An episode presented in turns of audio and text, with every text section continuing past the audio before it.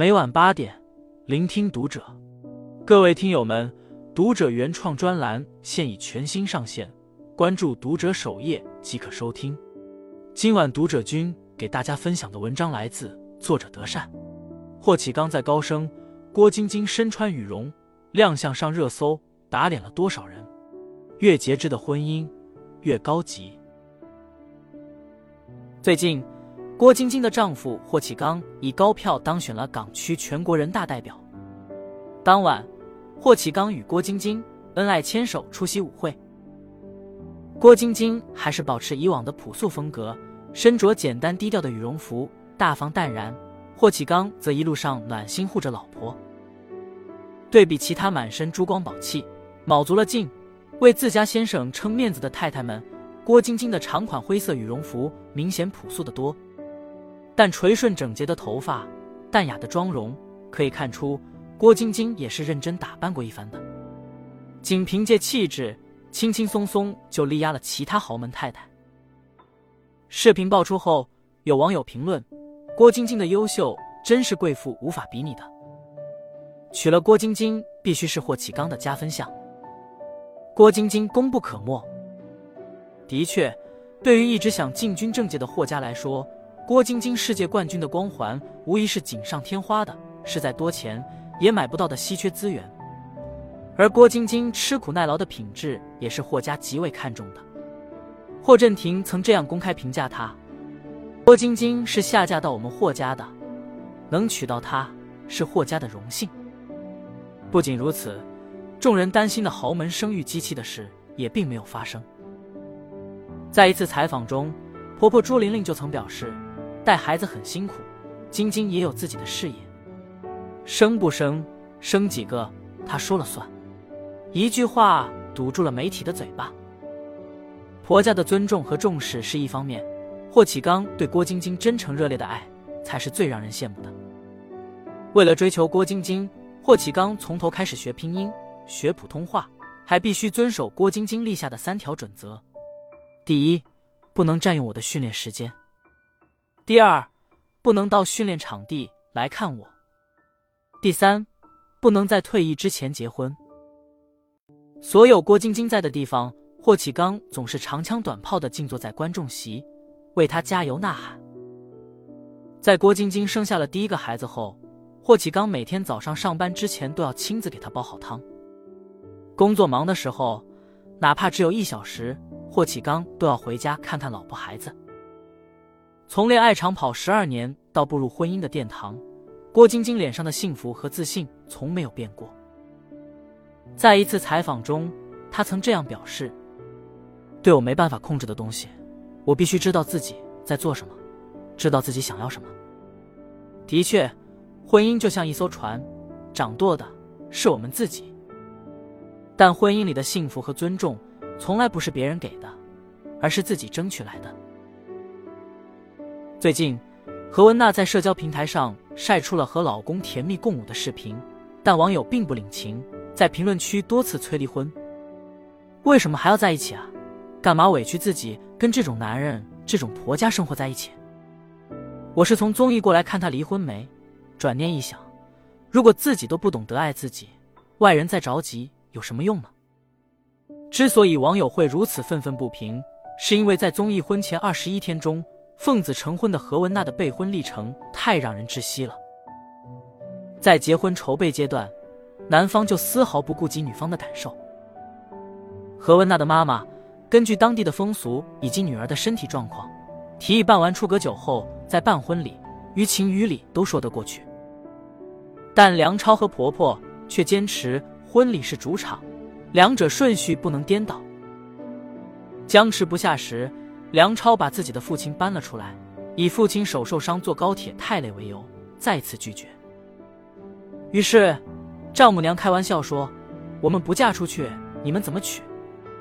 结果他专横的说：“都提完亲了。”这让何文娜一时气急的说：“那我们还退亲呢？”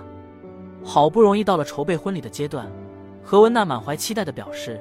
想要一个在迪士尼举办的婚礼，却被梁超嫌弃，因为这会让他的导演朋友们嘲笑太土了。何文娜因怀孕胃口不佳，不想吃肉，可婆婆还是以吃肉是为孩子好为由，语气强硬的让她吃下去。虽然何文娜几次婉拒，还是被迫吃了好几块，直到恶心的吐了起来。节目结束后，何文娜顺利产子，但在梁超发布的微博上，只对节目引起的争议进行了澄清，丝毫不提生子之事。也许是出于自我补偿，再次出现在公众视野中的何文娜总是被奢侈品包围，还经常出去旅游。虽然脸上总是洋溢着笑容，却难掩只身一人的孤独。婚姻是冷暖自知的事，每个人想要的和在乎的都不一样。但如果夫妻两人无法同心，不相互体谅和关爱，那和牢笼又有什么区别？同样都是奥运冠军出身，同样都是嫁入豪门，郭晶晶在婚姻中却能有话语权，连霍震霆都惧她三分，在家里一点面子都不给我。之所以郭晶晶能在霍家有这样的分量。与她个人的脾气秉性分不开。出生在普通家庭，却可以很有底气的说，豪门很多，冠军可没几个。三十岁时放下一切，一个人出国留学。别人争相参加各种社交活动，活跃在各个圈子里，他穿着汉服弘扬传统文化。疫情期间，豪捐七千万元物资，河南暴雨又低调捐款一千万元。曾因戴三块钱发圈出席阅兵仪式而登上热搜，郭晶晶听后哭笑不得。不是所有人都用这个吗？我不知道这有什么特别的，人家就卖三块钱，你不能强迫别人卖三百块吧？我不用这个，用什么啊？不仅如此，郭晶晶身上那件衣服已经穿了五年了，手里提着的包只要三百块钱。豪门对于他并不是身份的彰显，他依旧保持着自己的人生节奏，做想做的事，绽放自己的光芒。而他身上不仅有主宰自己人生的松弛感，更有敢于亮明自己的态度、敢于做自己的张弛感。这份张弛感也是霍启刚眼里最有魅力的东西。他对我来说就是一个宝藏。一开始我喜欢他的坚强、沉稳、冠军光环。可是相处这么久，我还是能从他身上发现新鲜的、打动我的东西。永远保持独立向上的姿态，张弛有度的主宰自己的人生，才是从容对待婚姻的底气和勇气。知乎上有这样一句热评：“结婚是找了个伴侣，不是完全依赖。结婚后还是要独立，要自我成长，因为没有人能代替你实现自己的人生计划。”深以为然。婚姻和爱情从来都不是避难所，也不要轻易去考验人性，因为结果往往并不乐观。而人的一生注定都是自己走向孤独，只有你才能救赎自己。在贾樟柯导演的电影《江湖儿女》中，兵哥是当地的大佬，巧巧是他的女朋友。就在两人马上要结婚的时候，兵哥在街头遭人暗算袭击。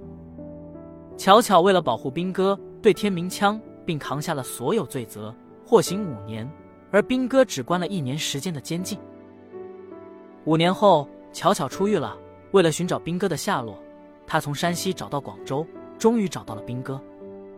而此时的他再也不是呼风唤雨的地头蛇，身边也已有了新人。失无所失的巧巧，并没有自暴自弃，也明白要靠自己才能好好活下去。